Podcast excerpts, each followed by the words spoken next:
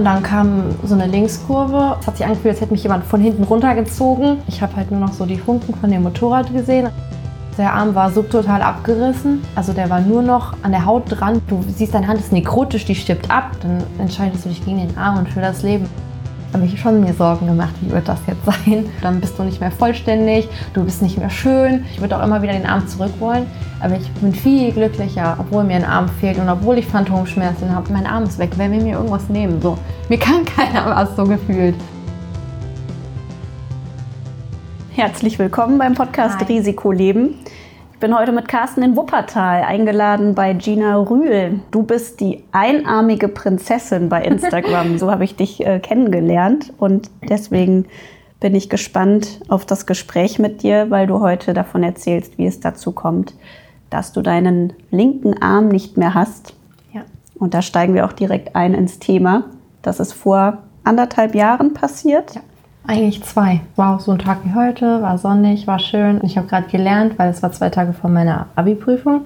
Und dann meinte Jan so, ja, komm, ich hol dich ab, wir gehen Kaffee trinken mit Freunden. Dann sind wir losgefahren. Also das nochmal von mir als Einwurf. Gina und Jan sind ein Paar und die beiden haben einen Motorradausflug zusammen gemacht. Ja, und dann sind wir halt auf die Landstraße gefahren und dann kam so eine Linkskurve und auf einmal ging alles so extrem schnell. Also es hat sich angefühlt, als hätte mich jemand von hinten runtergezogen. Ich bin auf die Seite geklatscht. Ich habe halt nur noch so die Funken von dem Motorrad gesehen und habe nur noch so meinen Körper halt angespannt. Ich war halt so, du denkst in dem Moment, das passiert nicht, das passiert nicht, das ist ein Traum, das ist ein Traum, du wachst gleich auf, das ist nicht echt. So, dass, wenn sowas passiert, man hat so tausend Gedanken, auch während des Unfalls, was mit meiner Abi-Prüfung, was mit Jan, du hast tausend Gedanken in, in eigentlich so einem kurzen Zeitraum. Und dann habe ich einen Krankenwagen gehört und dann haben die gesagt, nee, wir brauchen einen Helikopter, ein Krankenwagen reicht nicht. Und dann wusste ich so, okay, wir haben ein Problem hier.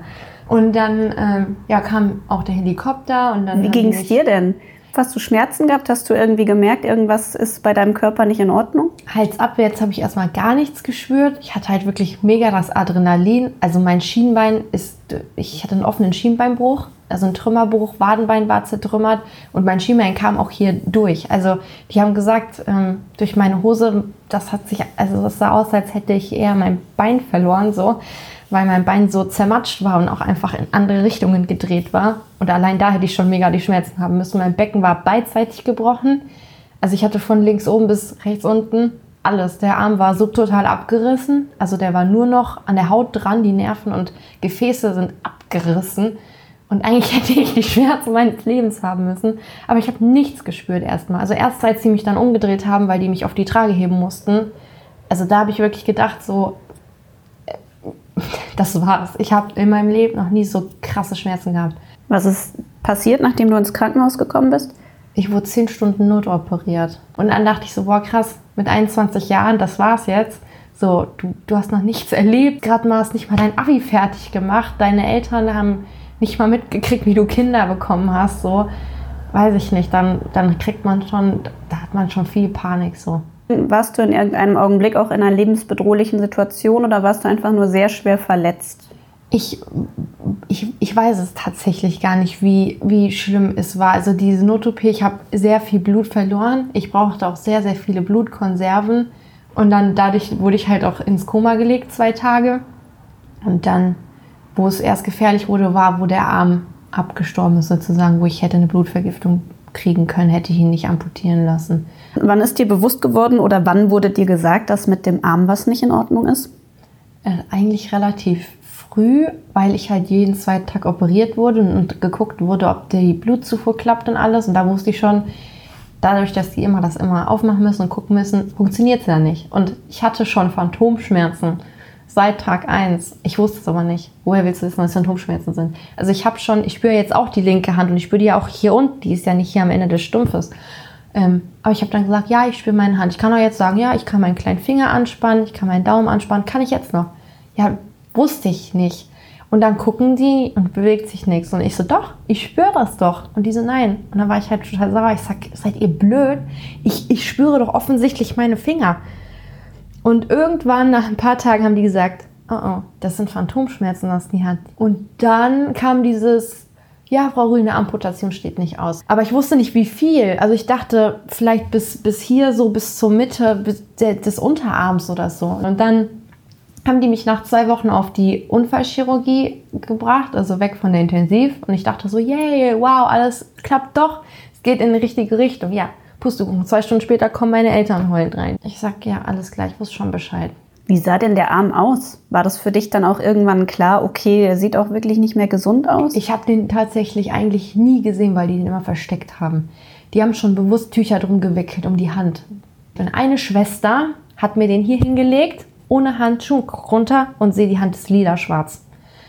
Und dann kriegst du Panik, du, wenn du siehst, dass du siehst, deine Hand ist nekrotisch, die stirbt ab, das ist so, dann ist so ein Instinkt, oh Gott, oh Gott, hier stimmt was nicht. Ich sehe, ja, was ist das, wieso ist die Hand lila? Du siehst deine eigene Hand, die komplett eigentlich tot ist. Und ähm, dann wusste ich so, okay, das ist jetzt nicht so gut. Also, weil sie es halt vergessen hat. Ich, also es war ein Versehen tatsächlich. Eigentlich ja. wollten alle dir ja. das ersparen. Ja. ja. Keiner hat gesagt, hier so sieht das aus. Also ich habe auch nie gesagt, dass ich das sehen will. Ich habe auch immer gesagt, wenn es so schlimm ist, dann lasst es. Aber ich habe eher gedacht, dass es halt vom Unfall schlimm aussieht. Ich habe nicht gedacht, dass die Hand abstimmt. Und dann war es halt so, dass sie gesagt haben, wenn wir den jetzt nicht zeitnah amputieren, dass ich halt eine Blutvergiftung bekomme. Dann nimmst du natürlich, also dann entscheidest du dich gegen den Arm und für das Leben. Aber trotzdem, selbst wo der ab war, war noch so, nein, der ist noch dran. Und dann fühlst du so und dann ist so, dieser Schocken, wenn du denkst, okay, das ist wirklich ab, da ist nichts, da ist keine Hand mehr. Das muss man erstmal so verstehen. Was war denn das für ein, für ein Tag, als dir der Arm abgenommen wurde? War das einfach eine OP nach vielen anderen für dich oder war das nochmal ein besonderer Moment tatsächlich? Ich weiß so, das war der 5. Oktober. Und ähm, äh, davor hatte ich schon, weiß ich nicht, 13 OPs, 12 OPs oder so. Und ich hatte da eine Schwester. Ich stand unten, bevor ich in den OP reinkam und sie kam und ich habe sie festgehalten, weil wir haben vorher geredet und ich habe gesagt, der Arm wird jetzt amputiert und ich habe voll angefangen zu weinen. Und dann hat sie sogar geweint und hat mich in den Arm genommen und meinte, alles wird gut, du bist ein hübsches junges Mädchen, du schaffst das, du bist jung.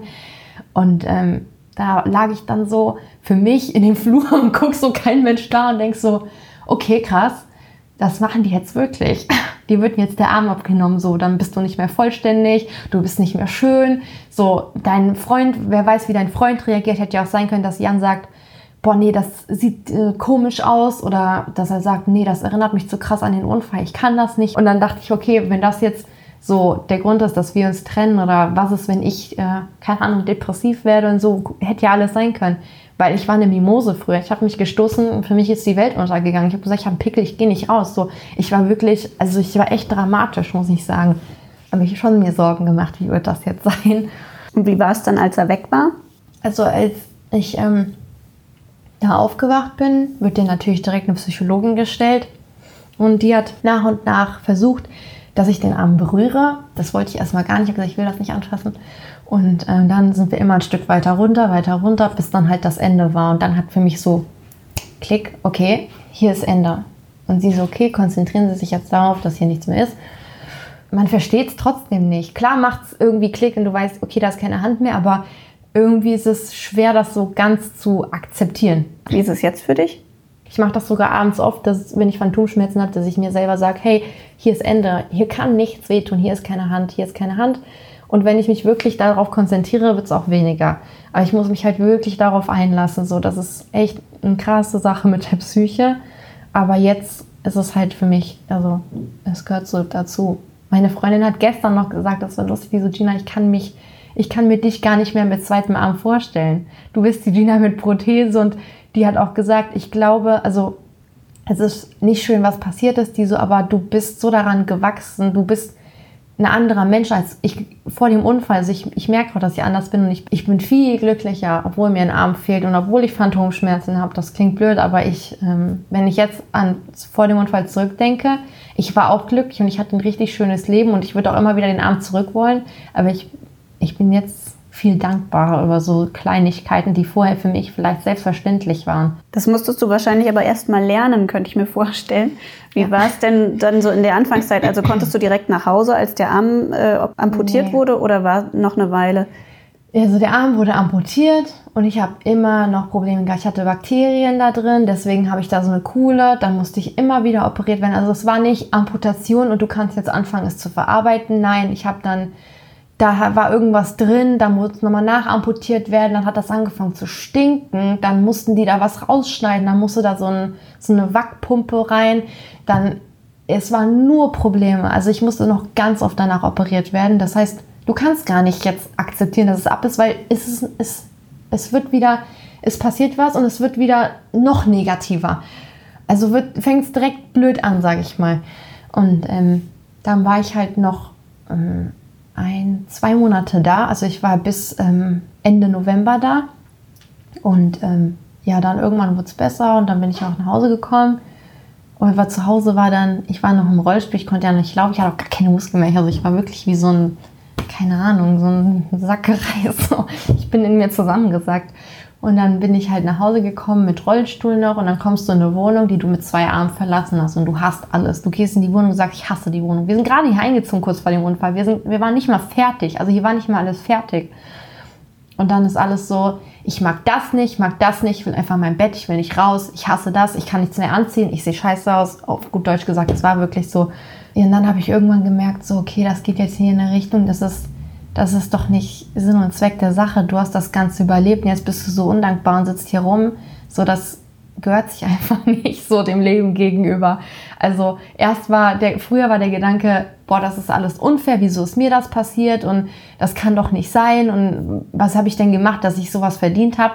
Ja, ich war einfach zur falschen Zeit am falschen Ort und irgendeinen Grund wird das haben. Du hast einen roten Faden in deinem Leben, denke ich jetzt und alles, alles passiert aus einem alles passiert aus einem Grund, aber das hat halt echt gedauert und dann so. Das hast du alles aber mit dir selber ausgemacht oder ja. hast du in dieser Phase dann auch irgendwen an deiner Seite gehabt, der dir auch geholfen hat? Ich hatte tatsächlich gar keine psychologische Beratung oder so. Ich habe wenn da mit meinem Freund geredet, mit meinen Eltern, aber ich bin so jemand, wenn ich was habe, ich ziehe mich für mich selber zurück, auch wenn ich Streit mit jemandem habe, ich gehe dann lieber und bin dann erstmal für mich und das habe ich auch viel mit mir selbst ausgemacht und dann hat Instagram das mit mir ausgemacht. Das ist ein Schritt in die Öffentlichkeit zu gehen und das auch so zu zeigen. Aber mir hat es halt voll geholfen. Also mir hat es mega viel gegeben. Das war für mich besser, als zu einer Therapeutin zu gehen, bin ich ehrlich. Und du warst vorher nur so wie alle anderen privat bei Instagram. Ja. Wie bist du auf die Idee gekommen, das öffentlich zu machen? Also meine Idee war es gar nicht. Meine Freundin meinte, ja, mach das doch mal. Sie sagt, nee, Schwachsinn, das interessiert eh niemanden. Wen interessiert es, was mir da passiert ist? So. Und sie so, doch, erzähl deine Geschichte, vielleicht hilft es ihr auch darüber zu reden. Und dann habe ich den ersten Post gemacht und habe gesagt, hey, ich bin zurück sozusagen und das und das ist passiert und ähm, ja, ich möchte euch jetzt so ein bisschen in meinem Leben mitnehmen und ich glaube, also ähm, das war so dann meine Therapie irgendwie. Und ich habe gemerkt, oh krass, ich kann dem anderen damit helfen. Also ich, andere haben mir geschrieben, hey, du machst mir irgendwie voll Mut. Jetzt, wo ich deine Videos sehe und wo ich denke so krass, ich mach, ich lebe einfach so, ich tue, ich bin ja einfach wie ich bin so und ich kann damit anderen helfen und helfe mir. Das war so eine Win-Win-Situation. Und dann habe ich gedacht, okay, zieh das durch und ja, jetzt ist das so, hat irgendwie voll funktioniert. Und du kannst mittlerweile tatsächlich davon leben auch. Ja, kann man Gott sei Dank von leben, weil Kellnern habe ich vorher gemacht, das klappt jetzt nicht mehr und das habe ich wirklich sehr, sehr gerne gemacht nebenbei. Supermarkt mit meinem Becken und generell, das ist alles nicht mehr so das klappt halt alles nicht mehr, so wie es vorher geklappt hat. Hättest du von deinem Freund Schadensersatz verlangen können? Schmerzensgeld? Ja, ne? von der Versicherung kriege ich auch Schmerzensgeld. Also das ist automatisch, weil ich halt Opfer sozusagen war, weil ich hinten drauf saß, dann kriegst du Schmerzensgeld und das wird halt berechnet, je nachdem, was du hast, mit dem Beckenbuch, wie viele OPs, was du an Schmerzmittel bekommen hast, wie viel, also dein Grad der Behinderung, wie viel dich das im Alltag einschränkt, das sind halt alles so Faktoren, aber das ist jetzt fast zwei Jahre her und das ist immer noch in. Mein Bein ist ja auch noch nicht fertig. Also das ist wahrscheinlich auch ein Faktor, warum das noch nicht geklärt ist, weil mein Bein noch operiert werden muss. Zum Thema Schmerzensgeld, wenn du von der Versicherung deines Freundes das bekommst, ist da trotzdem dann noch irgendwie so eine latente Schuldfrage oder? Also für mich ist es nicht so, dass ich sage, du bist der Schuldige, weil er hat ja nicht gesagt, oh ja, ich baue jetzt mal einen Unfall. Das, so war es ja nicht. Also für mich ist es einfach, wie gesagt, falsche Zeit am falschen Ort, ist blöd gelaufen, ist irgendwas, das hat einen Grund. Und dann ist das halt so. Wurde denn in irgendeiner Form gegen ihn ermittelt? Ja, die prüfen, ähm, einmal wird das Motorrad komplett auseinandergenommen. Also die gucken, Bremsen, keine Ahnung, alles wird komplett gecheckt und da war alles in Ordnung. Dann rekonstruieren die den Unfall. Ist er zu schnell gewesen? War einig. Es war ein Unfall. Ist das auch gut für dich oder wäre es ja. für dich leichter gewesen, wenn er irgendwas falsch gemacht hätte? Nee, Im Gegenteil. Also ich habe tatsächlich gehofft, ich wusste ja, dass wir nicht so schnell waren, aber ich habe tatsächlich gehofft, dass jetzt nicht sich rausstellt, selbst ein kmh zu schnell, da sagt schon jeder, gut, der war zu schnell. Wenn er 70 ist und er 71 gefahren ist, das reicht denen, das ist denen egal. Und das reicht auch allen anderen aus dem Umfeld, um zu sagen, er war zu schnell. Und da war ich dann schon froh, weil für die Außenstehenden, um zu sagen, hey, hier, weißt du was, wir haben es hier auf schwarz auf weiß auf einem Papier, er war nicht zu schnell und ich glaube, für ihn war das auch gut, das, ähm, das nochmal so bestätigt zu haben. War es schwierig irgendwie, dass ihr euch wieder annähern musstet nach dem Unfall oder konntet ihr das schnell klären? Ja, es, wir, da war eigentlich gar nichts zwischen uns. Im Gegenteil, man war noch mehr zusammen irgendwie. Als er mich dann das erste Mal besuchen kam, also Jan ist echt sehr männlich und äh, hat, glaube ich, in seinem Leben einmal geweint und hat dann einmal im Krankenbett geweint und gesagt, es tut ihm leid. Und ich gesagt habe, es muss dir nicht leid tun, so du hast nichts absichtlich gemacht. Wie ist er mit dem amputierten Arm umgegangen? Also jetzt im Nachgang sagt er mir, dass es schon übel aussah und es schwer war. Und er hat sich das auch immer angeguckt beim Verbandswechsel, habe ich gesagt, guck weg, ich will nicht, dass du das siehst. So, weil ich das ich habe immer Angst gehabt, dass er das dann immer vor Augen hat. So, ich meine, das ist mein Partner, mit dem bist du auch intim und dann will ich nicht, dass er so was sieht. Aber er war immer so, ähm, dadurch, dass er so gut damit umgegangen ist, hat er, glaube ich, mir das dann auch genommen und gezeigt, hey, das ist gar nichts Schlimmes, weil ich war früher so, oh Gott, Amputation, oh Gott, das sind das, oh, Narben. Und ich war so voll, wenn irgendwas komisch aussah, war ich so, oh, ich will das jetzt nicht unbedingt anfassen. Und ähm, er war so, als wir zu Hause waren, hat er schon so einfach drüber gestrichen oder gesagt, hey, du musst das jetzt mal berühren, dass das nicht so empfindlich ist. Und er hat es gar nicht zum Thema dann gemacht. Also er hat jetzt nicht gesagt, boah, das sieht komisch aus oder ist ein bisschen weggegangen oder so. Im Gegenteil, der ist noch gegengelaufen. Und ich so, boah, Jan. Und dann denke ich, okay, gut, weil ihn stört es nicht. Also dadurch hat er es mir halt viel einfacher gemacht, damit umzugehen. Wie bist du denn im Alltag zurechtgekommen? Du hattest ein Jahr lang keine Prothese, erst dann mhm. hast du eine bekommen. Ähm, ich war immer ein Mensch, der ähm, sehr kreativ war und immer Wege gesucht hat. Also ich war nicht so, geht nicht, gibt's nicht. Flaschen mit den Zähnen aufgemacht oder zwischen die Beine. Ich habe immer irgendwie einen Weg gefunden, tatsächlich. Klar sind es noch Sachen, die ich nicht hinkriege oder die mir schwerfallen. Oder wenn mir Leute helfen, merke ich dann, wie schnell es gehen kann. Und das mag ich gar nicht. Dann denke ich, ah, so könnte das sein mit zwei Armen. Weg, will ich nicht. Das nervt mich, das macht mich dann wütend, weil ich weiß, jetzt, ich habe vergessen, wie es ist. Und wenn dann jemand kommt und es für mich macht, dann denke ich, ah, so könnte es sein. Nee, das will ich nicht. Und deswegen mache ich lieber auch alles alleine. Aber natürlich dauert es dann länger und manche Sachen funktionieren nicht. Was, was gab es für eine Situation, wo du wirklich irgendwie verzweifelt warst oder was dich besonders wurmt, dass es nicht funktioniert? Ja, ich dekoriere sehr gerne. So Nagel in die Wand schlagen geht jetzt auch nicht mehr. Und dann sind schon so Sachen wie mit dem Zopf machen. Jan ist ein Mann, nichts gegen Männer, aber äh, so, der macht mir einen Zopf und überall gucken, habe ich so Berge und er so, ja, ist doch schön. Ist so, ja, schön zum Schlafen gehen, aber nicht zum Rausgehen. So Sachen dann halt. Im Alltag hast du ja meistens jetzt die Prothese, also einen, mhm. so einen richtig schönen Roboterarm. Mhm.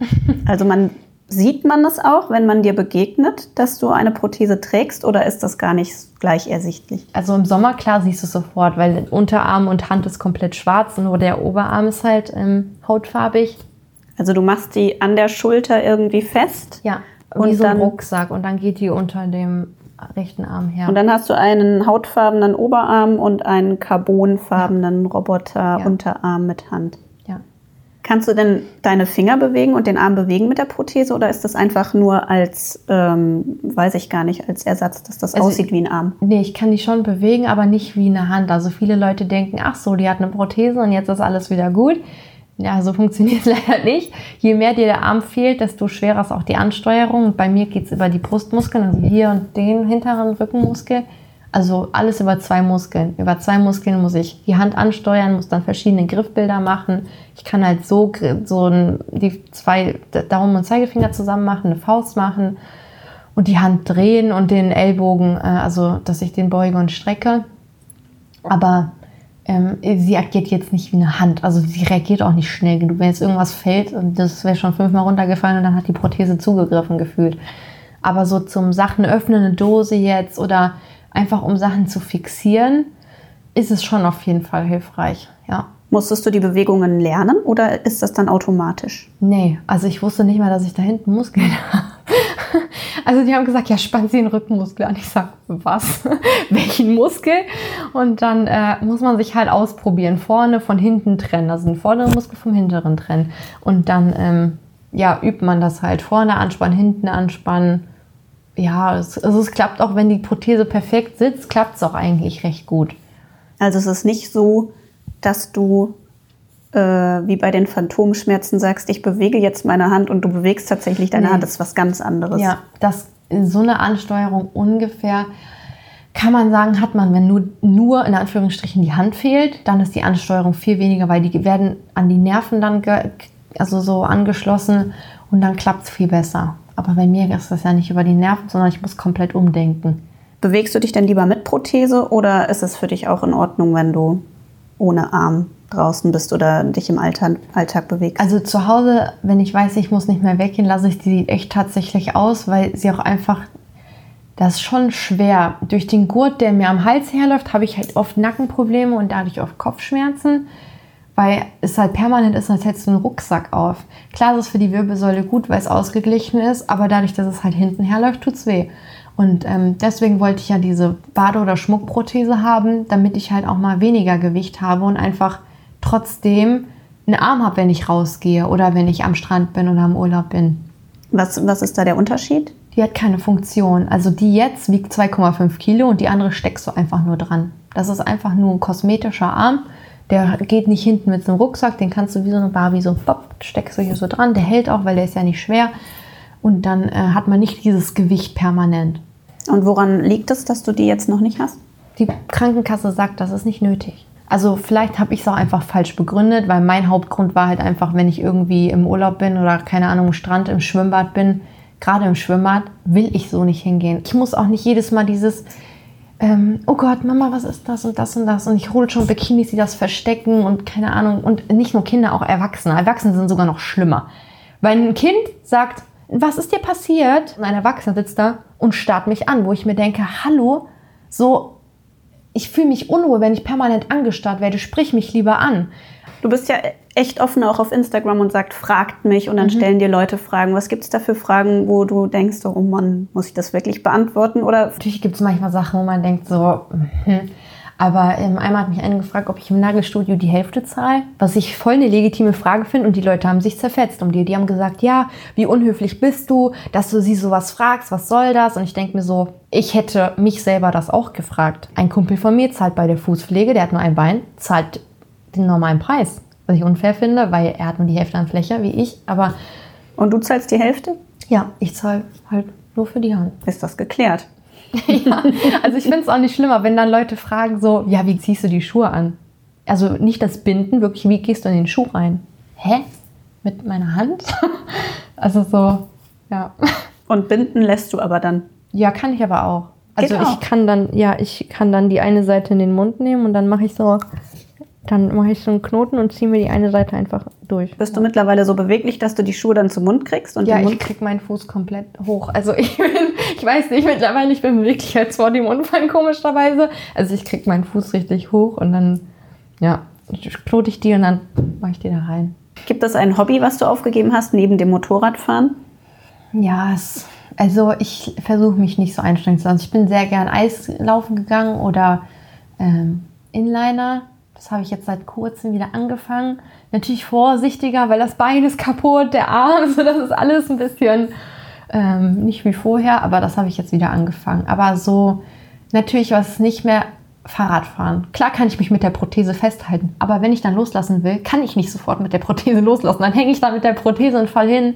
Das ist mir zu unsicher, sage ich ehrlich. So Sachen gehen dann halt einfach nicht mehr. Fehlt dir das auch?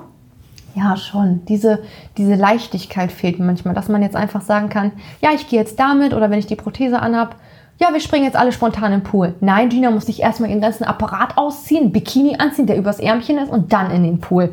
So spontane Dinger gehen dann halt einfach nicht mehr. Ja, komm, wir leihen uns jetzt mal eben einen E-Scooter und fahren. Nee, kannst du nicht. Was ist so der, der Plan für deine Zukunft? Durch Instagram hast du ja auch Bekanntheit erlangt, kannst da irgendwie auch mindestens im Kleinen was verändern vielleicht. Ne? Also was ich sehr cool finde, wenn ich irgendwo im Bereich Moderation arbeiten würde im Fernsehen, weil ich mir mal sage, man sieht so selten, wo, wo hast du mal einen Moderator, dem Arm fehlt, dem Bein fehlt, der im Rollstuhl sitzt? Das würde ich gern machen. Einfach, dass man so ein, so ein Zeichen setzt. Oder auch einfach als äh, Motivationsrednerin. Ich rede ja gern, ich rede auch viel, einfach vor so Publikum oder Leute im Krankenhaus vor Amputation begleiten. Das ist jetzt eine Sache, die auch in Zukunft ansteht, die in Planung ist.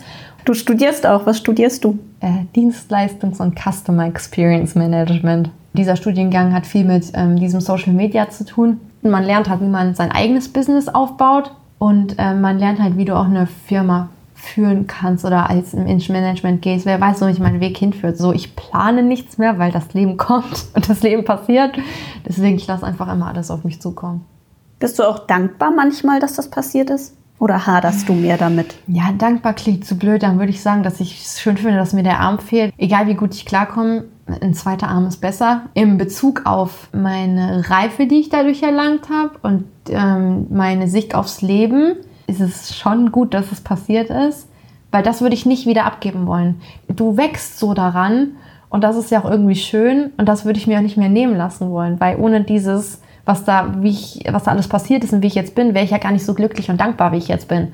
Also es ist so ein Zwiespalt. So, den Arm würde ich wieder haben, aber ich würde trotzdem nicht alles rückgängig machen wollen, so vom, wie ich, wie ich bin. Also ich bin jetzt wirklich gewappnet für alles. So, es kann kommen, was will. Ich bin, ich sag auch mal, mir, mir, mein Arm ist weg. Wer will mir irgendwas nehmen? So, mir kann keiner was so gefühlt.